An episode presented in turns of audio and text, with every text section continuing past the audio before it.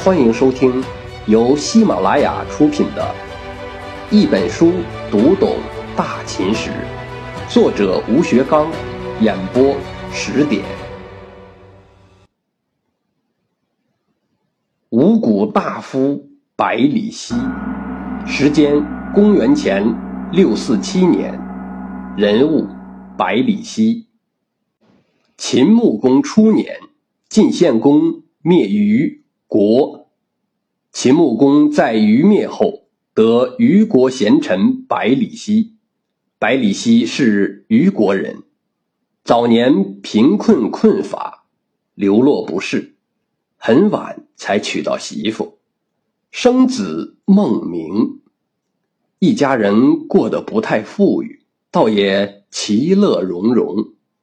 百里奚心怀大志。但是却找不到施展抱负的地方。后来，百里奚辗转到虞国任大夫。秦穆公五年，晋国借道于虞以伐虢国。大夫公之奇以唇亡齿寒劝谏虞君。虞君应曾经接受晋献公的宝玉、垂棘之璧与名马驱产之盛。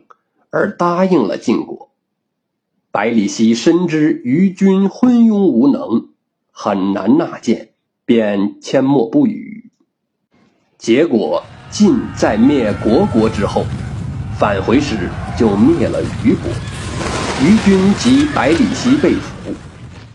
后来晋献公把女儿嫁给秦穆公，百里奚被当作陪嫁小臣送到了秦国。他以此为耻，便从秦国逃到宛。楚人把他当作奸细，绑了起来，问他做什么的。他说他是虞国人，亡国出来逃难的。楚人便叫他养牛。不久，他养的牛比别人的都强壮。楚人便称他为看牛大王，连楚王也知道了他的名号。就叫他到南海看马。秦穆公听说百里奚闲置，想用高价赎回他，又怕楚人不许，就派人对楚国人说：“吾应臣百里奚在焉，请以五谷羊皮赎之。”楚国人同意将百里奚交还秦国。百里奚回到秦国，秦穆公亲自为他打开囚所。向他询问国家大事，百里奚推辞说：“吾乃亡国之臣，不值得询问。”秦穆公说：“于君不用子，故亡，非子罪也。”秦穆公与百里奚谈论国事数日，秦穆公十分赏识他，授以国政，号称五谷大夫。百里奚在秦国主政期间，内修国政，教化天下，恩泽施于百姓。作为诸侯国的大臣，百里奚劳作的时候不乘车马，暑热的时候不张伞盖，在都城里行走，不用车马随从，不用甲兵护卫。这种平易朴素的品行。不仅为百官树立了榜样，也以实际行动感动了百姓。在用人方面，百里奚大力举荐有才德的贤士，简书受到他的推荐，被秦穆公封为上大夫，和百里奚共同处理国事，为秦国的富强与成就霸业起了很大的作用。在外交上，百里奚失德于诸侯，树立秦国的威信，为秦穆公称霸奠定了基础。秦穆公十三年，晋国发生饥荒，请求秦国接济粮食。秦穆公询问群臣该怎么办。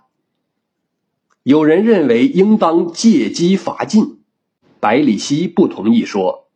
天灾流行，国家待有；救灾恤邻，道也。最后，秦穆公采纳了百里奚的意见，运粮食给晋国。秦国粮船从雍都到绛，络绎不绝。这就是历史上著名的泛舟之役。晋国的百姓吃到了救命粮，无不感激秦国的恩德。百里奚任秦穆公相国，政事无不参与。他为相期间，秦国建树国威的几件大事，秦人俱归功于他，口碑载道，传颂不绝。百里奚作为杰出的政治家，在晚年建树了辉煌的业绩。他依靠出众的才智和超群的谋略，使辟处一隅的秦国逐渐强大起来。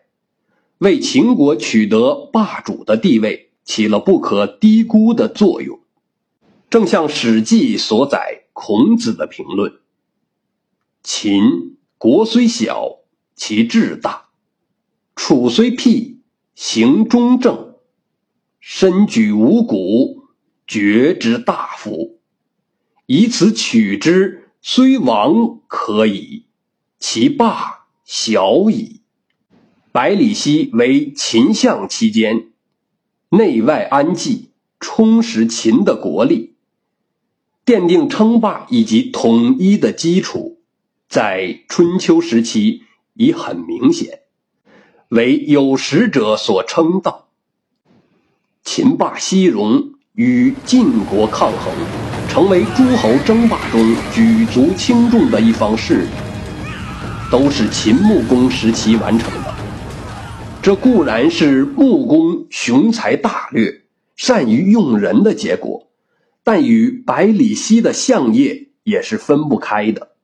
故论著称许秦穆公的功业，总以任百里奚为其大端。本集播讲完毕，欢迎您的收听，喜欢点赞、订阅并转发。